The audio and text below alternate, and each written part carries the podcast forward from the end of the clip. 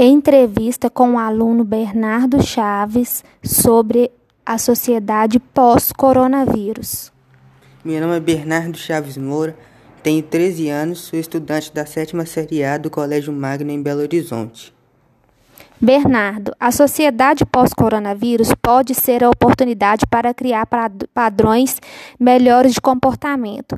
Você concorda com essa afirmação? Por quê?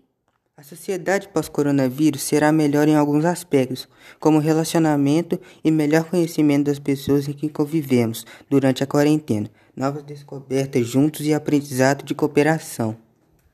A pandemia do coronavírus deve produzir um impacto profundo em várias dimensões. Em sua vida, o que já foi modificado em relação à pandemia? Na minha vida pessoal, mudou a forma de estudo e a forma de comportamento dentro de casa. O que você diria a um adulto que, mesmo diante de tantas incertezas devido à pandemia, acredita que sua vida seguirá sem nenhuma mudança de comportamento após o fim dessa enfermidade?